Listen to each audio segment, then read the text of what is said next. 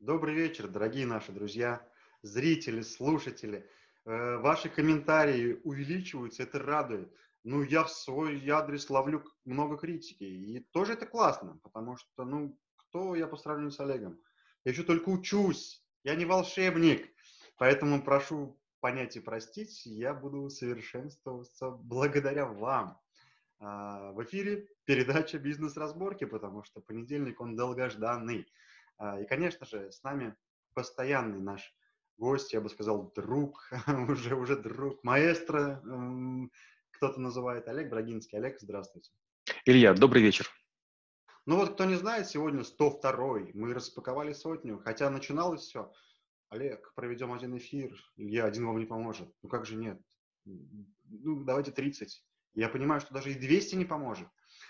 Бизнес-разборки – это передача про навыки, где каждый эфир мы разбираем детально или так немножко фундамент, но понимаем, для чего этот навык и как нам с ним жить и нужен ли он нам вообще. Ну и, конечно же, кладезь знаний здесь это Олег Брагинский, который владеет 741 навыком. И давайте, друзья, грызть его и пишите в комментариях вопросы. А почему, а как, а где? Без этого ну, мы не расколем этот э, кладезь и камень знаний прямо до самого ядра, а мы должны это сделать. Ну, конечно же, сегодня, почему я к вам так и обратился, да, есть такая классная м, пословица, с которой хочется и начать, в принципе. Один в поле не воин. Ну вот что я один сделал против Брагинского? Давайте вместе его атаковать. Вопросами засыпем. Сегодня у нас э, эфир про команду. Олег, ну от вас уже традиционно, ну, наверное, определение этого навыка, который я считаю просто, не знаю, такой энергия. Спасибо, Илья, согласен. В моем понимании э, команда – это группа людей, объединенная общей целью и желанием помогать. Ну, каждый раз хочется что-то больше услышать, а все, все коротко очень. Хорошо. Но я вот знаю, например, давайте начнем с вас сразу, ладно, в лоб. У вас команда есть, у вас есть ученики, причем есть, я знаю, что ученики, которые, ну, такие достаточно авторитетные люди в бизнесе, которые даже берут себе псевдонимы для того, чтобы ну, не знаю, не светиться, скажем так, да. Вот. Это говорит о том, что люди хотят попасть в вам команду. Я не знаю, я уже 100 выпусков хочу попасть в команду, и что-то где-то не дозрел, да. Вот, то есть это команда такого уровня, э, которая должна быть чемпионами всегда. Бывают разные команды. Я вот, э, не знаю, в своей жизни сколько команд уже менялось, и такой трендец кругом просто происходит. Вот как вы подошли к тому, что вы умеете формировать настолько команду и настолько фильтровать людей, которые хотят попасть, потому что, ну вот мы предприниматели, в команду хочешь, о, давай, о, давай, и лодка понеслась. Поделитесь. Ну да, это правда. У меня много команд. У меня есть команды и в разных странах, и в разных проектах. Э, есть команды, в которых несколько людей состоит. Есть команды парные. Причем парных команд у меня очень много. То есть я и еще кто-то. По разным причинам. А, об этом, надеюсь, мы еще поговорим. Если мы говорим про формирование команды, э, первое, я очень требователен к себе. Наверное, люди, которые находятся рядышком, они видят, как я истязаю себя, и поэтому, когда я мучаю их, они к этому относятся спокойно. Но главный критерий — это брать в команду только людей, которые лучше меня. Чем больше и дальше человек э, от меня по знаниям стоит, тем лучше. То есть я не пытаюсь быть в команде главным. Я с удовольствием играю роль ведомого, я могу играть роль стратега, но с удовольствием даже ее отдаю. Я обожаю людей талантливых, я обожаю людей непокорных, я обожаю людей, которые со мной могут спорить, предметно спорить, не эмоционально, а предметно. Я устанавливаю очень высокие планки. Ко мне попасть тяжело по нескольким причинам. Первая причина – я не готов на краткосрочные отношения. Вот даже, как вы говорили, да, я не был согласен на одно интервью. Если будет 100, 100 200, 500 – это интересно. То есть нет смысла заводить большой комбайн ради одного кол- кол- колоска.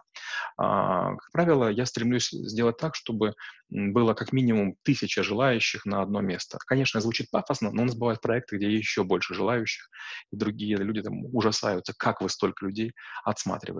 Есть несколько критериев. Есть критерии там, а задачи, которые нужно решить. Есть критерии, нужно пройти сколько-то навыков обучения в школе трэблшутеров. То есть я говорю, какие нужно навыки пройти. И большинство людей просто не выдерживают.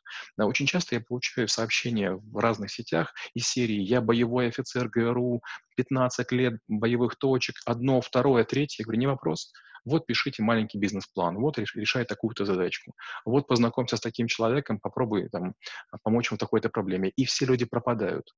Команда — это не когда вы собрались выпить пиво, а команда, когда вы слегка подрались, когда вы друг другу притерлись, когда вы совместно сделали какой-то законченный кусок работы и получили деньги. Вот это команда. То есть не случайная группа людей, а ролевые, как, как в а, рожке автомата такие патроны лежат, да, значит, у каждого есть а, ролевые задачи, человек четко понимает их, готов принимать задачу у соседа слева и передавать человеку справа. То есть в команде очень важны звенья. Есть люди или команды, которые как пуговицы, просто вот насыпью лежат, и вот берешь коробку, трясешь их, они перемещаются, болтаются. А если эти же пуговицы ровным рядом пришить на строчку сорочки или пальто, вот эта команда. Они выполняют единую задачу, и каждая из пуговиц э, мешает пальто распахнуться. То же самое про карабины. Когда вы лезете в гору, эти бьете там крюки, вешаете эти карабины, каждый карабин может вас удержать. Два, три, пять могут сорваться, но какой-то один или два последние могут удержать. Вот эта команда, когда вы готовы страховать. А, вот сейчас прям, как это, образно все прикольно. Я почему-то вспомнил, недавно было интервью, не помню на каком канале, с Гусом Хидингом, да, и когда был фрагмент у Павлюченко брали, когда был там у нас э, чемпионат Европы, он говорит, я нападающий, как только я уходил помогать защите, ну, трендец здесь происходил. Это вот о чем вы говорите, да, что вот в ряд пуговицы. А он мне ругался постоянно, ты там должен быть. Ну, хорошо, э, это такая, такое отступление. А сколько раз вы, не знаю, вот, э, попадали, скажем так, на не те команды или вот не тех людей привлекали для, до того, как вот понять это, как собрать этот опыт и мудрость в себе? Я всегда, когда могу, стараюсь образно мыслить. А, представьте, что вы щелкаете семечки. Вот не сегодняшние современные, которые отборные, а вот тех далеких времен, когда там бабушка покупала их на базаре, жарила на противне, и, значит, вся семья вечером там раз в две недели их щелкала. И вот смотрите, допустим, программу «Время». Смотреть же было больше нечего. Берешь семечку, одна такая сладковатая, вторая пресная, третья бывает горелая. И вот горелая семечка там на пару минут прямо мучает неприятно во рту, ничего сделать не можешь, как бы страдаешь. Так же и люди. Мы, когда с людьми знакомимся, они для нас закрытые семечки. То есть эта шелуха, она раскрывается не быстро. Особенно, если вы людей нанимаете. Они поворачиваются вам хорошей стороной, такие nice and friendly, а с другой стороны, они как бы думают, как бы урвать, как бы поменьше работать. Э, надо к этому относиться, говорю, как к семечкам. Вторая история – Команда хороша в том случае, если каждый знает хорошо свое место. То есть представьте, что вы погонщик, и вы едете на, на собаках, или там на оленях, или там на тройке лошадей. А каждая лошадь, или каждая собака, или каждая олень занимает определенную позицию, потому что погонщик, он хорошенечко подумал, какая собака должна быть ведомая, какая лучше слушается, какая лучше упирается. Вот так же и с людьми. Людям нужно помочь выбрать место в команде. Потому что мы все, знаете, такие как, как камешки. А, такие бесформенные. Хорошая команда – это часовой механизм. Это когда мы настолько притерлись, что понимаем, что нам нужно быть именно в этом месте и делать именно в эту работу. Умничать не надо. Бывает время, когда можно пофантазировать, а бывает время, когда нужно работать, работать, работать, мозги выключив. Тогда получается команда. А, знаете, а вот такой сейчас вопрос возник. Эм, механизм, да, вот прям классно. Ага, э, вот если я, например, собираю команду себе, да, э, ну вот какая у меня основная ошибка была? Я собирал похожих на себя. Ну, то есть по факту мы либо все либо ведомые, либо трендец какие неведомые.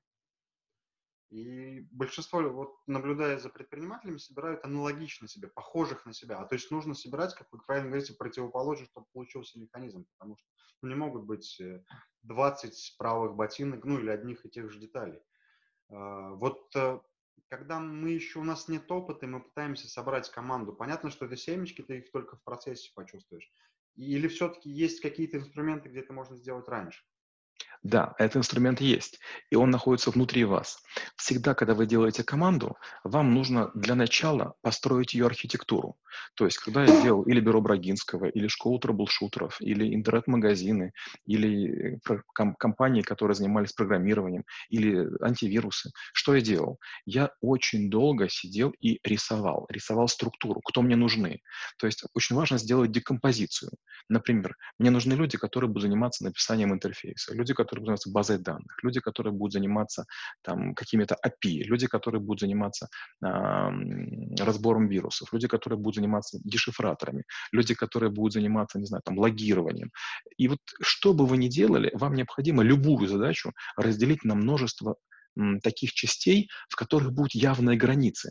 Потому что в какой-то момент, подбирая человека, вы на свою шахматную доску ставите фигуру. Вы должны объяснить, вот это твоя фигура, вот это правило твоего хода, и тогда у человека есть шанс стать полезным. Он становится частью большой игры. А если вы так по-дружески, не договариваясь, надеетесь, что все по чуть-чуть сделаем что-то, не получится. Представьте, что в темной комнате лежит пицца. Каждый руками, значит, в эту пиццу залезет. И там, значит, из середины там кусок сыра выгрызет. Когда вы включите э, свет, э, эта пицца и стол будут выглядеть совершенно жутко. И другой вариант. Вы включаете свет, вы разрезаете пиццу на, на, на, на части. Вы через одни двери зовете следующего члена команды, даете ему тарелку, даете ему кусок пиццы, вилку и говоришь, садись здесь, здесь, вот прямо на этом месте, и ешь пиццу. А потом второго человека сажаете, третьего, четвертого. Плохая команда — это всегда недостаток ее организатора. Угу.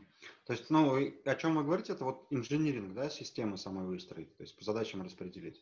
Часто мы просто, наверное, даже свои задачи не понимаем, какие мы должны делать, а мы уже команду собрали, пошли и начинается трэш.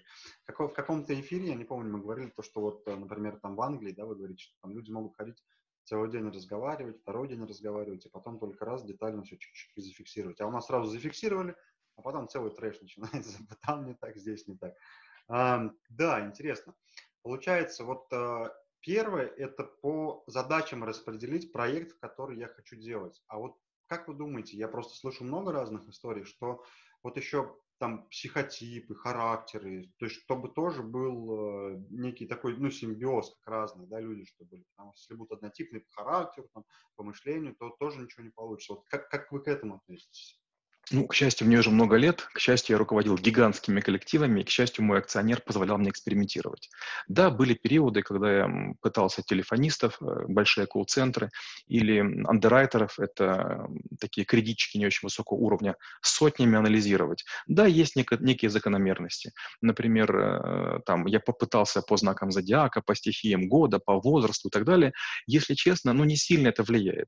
Если вы подбираете команду из дисциплинированных людей, это это гораздо лучше, чем если вы будете использовать любые другие, любые другие средства. А, есть такая фраза «дисциплина бьет класс». Я очень долго с ней не соглашался. Было время, я был хакером и подбирал себе работу хакеров, но потом я от хакеров отказался. Они талантливые ребята. Если задача их зажигает, они могут там 4 ночи работать. Но в чем у нас была беда? Всегда наши заказчики страдали от того, что мы не успевали. Бывало такое, что заказчик прилетает из другой страны и говорит, проверьте мою защиту. А кто-то из моих ребят там ночью уснул потому что там ему захотелось игру взломать. У нас есть большой контракт с компанией Intel, а конкретный человек решил, что он сначала какую-то игру взломает для себя, просто поиграть. И я через время понял, что таланты искать не нужны. И у меня даже есть статья, где я говорю, что талантам нет места в трэблшутинге. На самом деле я говорю это везде. Не нужны талантливые люди, не нужны звезды, нужны дисциплинированные люди. Если у человека есть дисциплина, он сделает свой кусок работы. Он подучится тому, чему вы посоветуете. Он будет нормально взаимодействовать, он будет вовремя отчитываться. Возможно, он будет делать не идеальный результат, но точно выше среднего.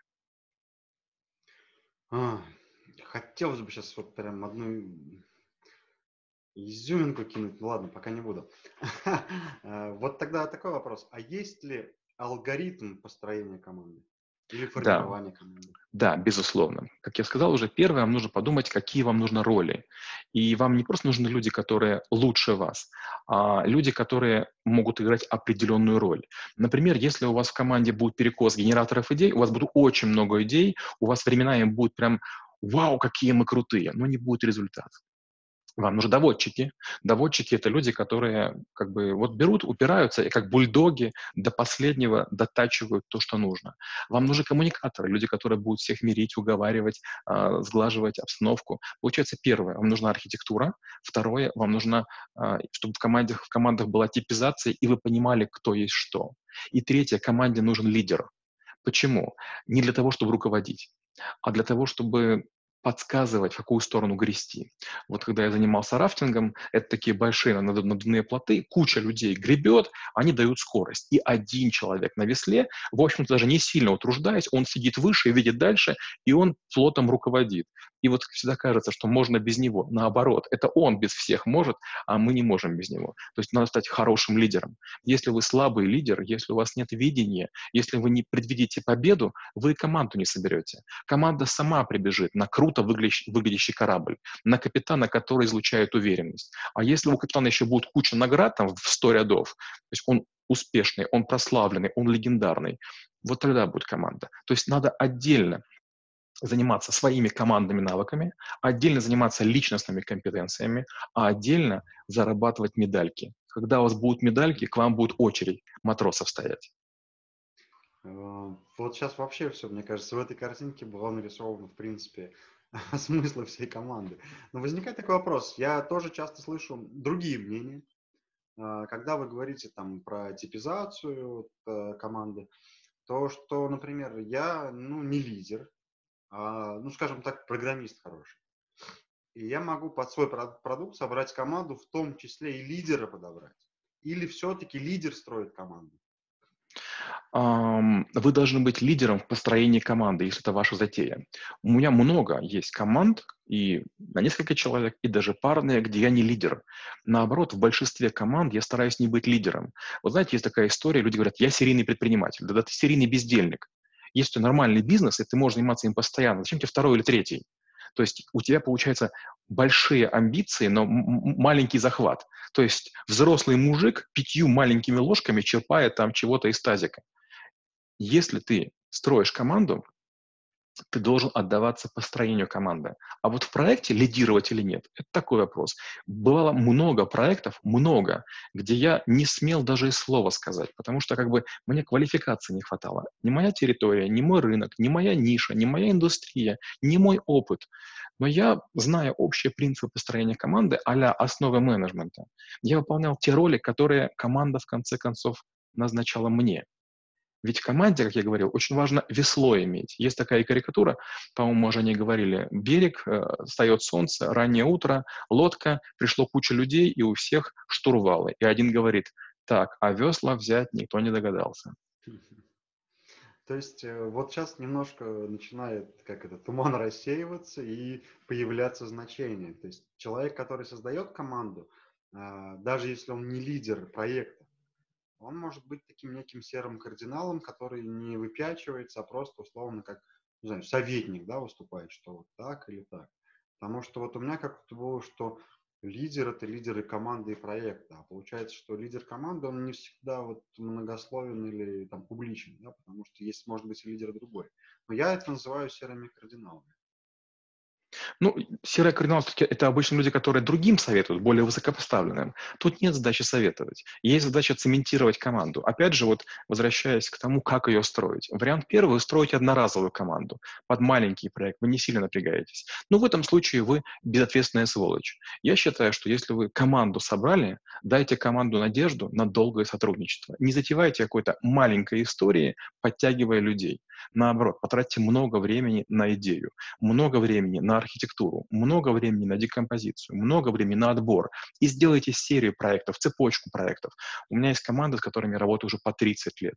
То есть люди могли бы десятки раз от меня уйти, но не уходят. Почему? Невероятные проекты, большие заработки и гордость за то, что мы сделали. Тогда получается, если, например, я формирую команду, и у меня, как вы говорите, не заментировалась вообще вся эта история, то я где-то вот не продумал, да, не продумал архитектуру, не продумал типизацию, где-то у меня была ошибка, либо я захотел все очень быстро сделать, набрал людей, которые не соответствуют. Вот ошибка все-таки, когда вот в этом цементе, который ты создаешь. Еще раньше. Ошибка в цели. То есть если вы замахиваетесь на маленький одноразовый проект, вот тут возникает ошибка. Чем меньше проект, чем быстрее срок по достижения, тем меньше вы цените свои усилия по м, продумыванию, как это сделать, а, тем меньше вы зарабатываете денег, и тем меньше вы тратите время на подбор и сплачивание команды. И наоборот, когда вы даже, может быть, не имея второго очередного проекта, но примерно понимаете, что будете делать, вы начинаете командой заниматься надолго. То есть нельзя быть временщиком. Нельзя какие-то простенькие мостки перебрасывать через лужу. Всегда стройте железобетонные мосты. А если не можете, не занимайтесь этим. Проходите мимо этой лужи, плывите, переплывайте вброд ее, там, не знаю, там, ползите. То есть не каждую лужу нужно мастить. Но уже если начинаете, делайте так, чтобы это стояло на века, чтобы это была Сиднейская опера, чтобы это была Эйфелева башня, чтобы это был Кремль. А, вот сейчас такой еще вопрос, наверное, уже под занавес, ну, успею задать. А, когда мы говорим про, опять же, команду, да, и вот ползти, гребсти и далеко-недалеко, а, такая фраза приходит в голову. Вот говорят студентам, да, что ты два года будешь работать на зачетку, а потом она три года на тебя. И вот когда мы, например, создаем команду в таком каком-то долгосрочном проекте, есть такие некие мнения, что я сейчас поработаю с командой, а потом я буду минимум там участвовать, и она будет, ну, как бы я ее зацементирую, и она будет работать. А, вот к такой позиции как вы относитесь? Отрицательно. Я считаю, что бизнес, любой бизнес делится на две части – это спекуляция и проектная работа. Спекуляция – это когда кто-то максимально отстраняется и говорит, мои деньги, мои ресурсы, я заработал, больше меня не трожьте. Я на богамах лежу, ножками шевелю, а вы там работаете. Это спекуляция. Это капитализм в худшем виде. Получается, вы стрижете купоны с того, что нанимаете голодных людей, ими доплачиваете, и поэтому у вас возникают остатки роскоши. То есть вы со всех блюд потихонечку воруете по одной маслинке. Это скотство. Мне больше нравится, когда каждый человек полезен. Я не верю в то, что когда-то можно э, отойти от дел. Я не понимаю, зачем отходить от дел. У меня было такое, что я трижды продавал свои проекты. Это были большие деньги. Я уходил в кругосветное путешествие в одну сторону земли, обогнул в другую сторону по полюсам, но через 6 или через 7 месяцев автоматически хочется чего-то предпринять. если вам не хочется чего-то предпринимать, ну тогда не называйте это командой. Назовите их рабами, посадите их на галеры и не обманывайте себя и других. Команда – это как, когда вы, неважно, какой у вас возраст, какое состояние. Пенсионеры, бывают, выходят в футбол, играют во дворе, там по пять человек, например. Ворота полплохонькие, мяч примитивненький, одежда. И, в общем, можно не стараться, они дряхленькие такие все, но они бегают, они стараются. Вот это команда. А когда кто-нибудь из них сядет, закурит и скажет, так, это моя команда, как бы бегайте, если вы, значит, выиграете, приз мне принесете. Слабый выбор, плохая позиция. Э, классное сравнение, на самом деле, потому что, ну, если, да, ты берешь на себя ответственность, ты часть механизма, ну, как ты можешь выпасть? А, либо, наверное, тоже немножко другой формат, да, который там можно, можно назвать как инвестициями, когда я просто в какой-то проект вкладываюсь, в, команду. Когда я вижу команду, я готов не быть частью элемента, просто готов помочь им вот эти детальки все смазать. Да, интересно. Хорошо, ну тогда вот уже, наверное, под занавес э, ну, еще один вопрос. Что самое опасное для команды? Для команды самое опасное – это самодовольство. Не знаю почему, но в наших широтах а, слишком много есть номеров один. Я номер один в одном, компания номер один в другом, у нас лучший айтишник, у нас лучший юрист.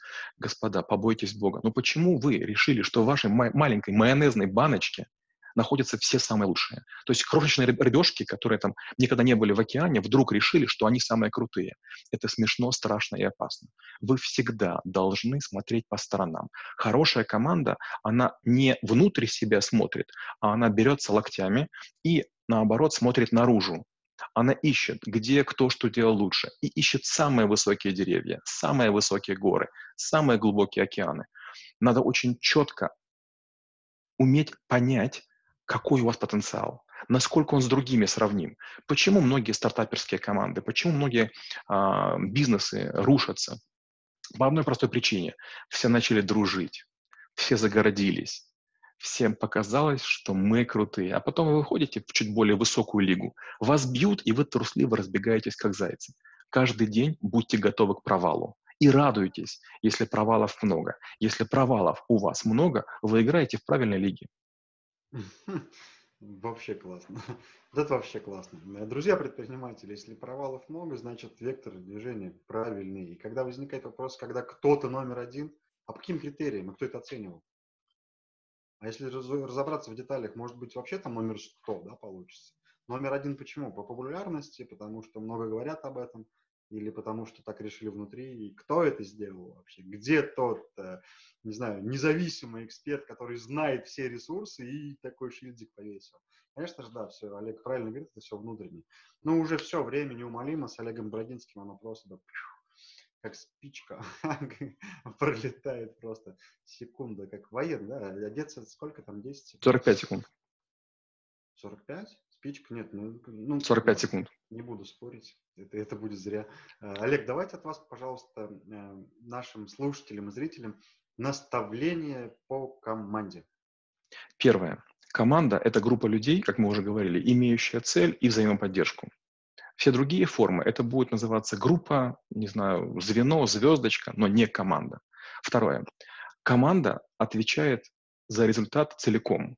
И если кто-то чего-то не делает, то другие помогают. То есть не может быть такого, что мы не сделали, потому что кто-то не пришел или некто заболел. И третье. Команда всегда мыслит категориями того, что мы сделаем. И это, и второе, и следующее. Команда не собирается только на один матч. Команда собирается на то, чтобы сражаться в долгую.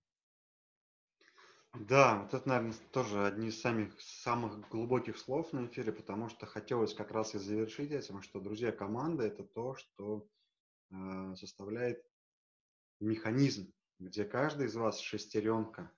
И вот задача всего, что происходит вокруг, это развалить эти шестеренки. Вот насколько, как сегодня классная была фраза от Олега сказана, вы зацементировали все это, фундамент сделали этих шестеренок, тогда вы перемолите любые события, потому что будете смотреть по сторонам, а что же происходит? Что же нам придется перемалывать?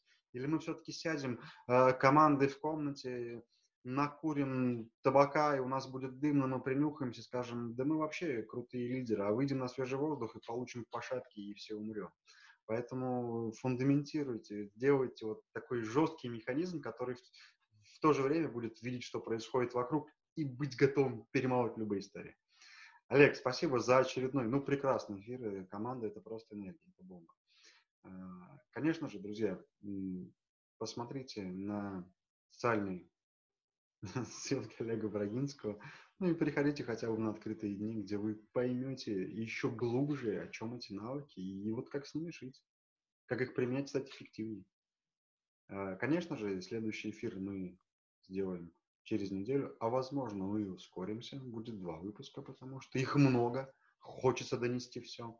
А следите за расписанием, ну и не пропускайте.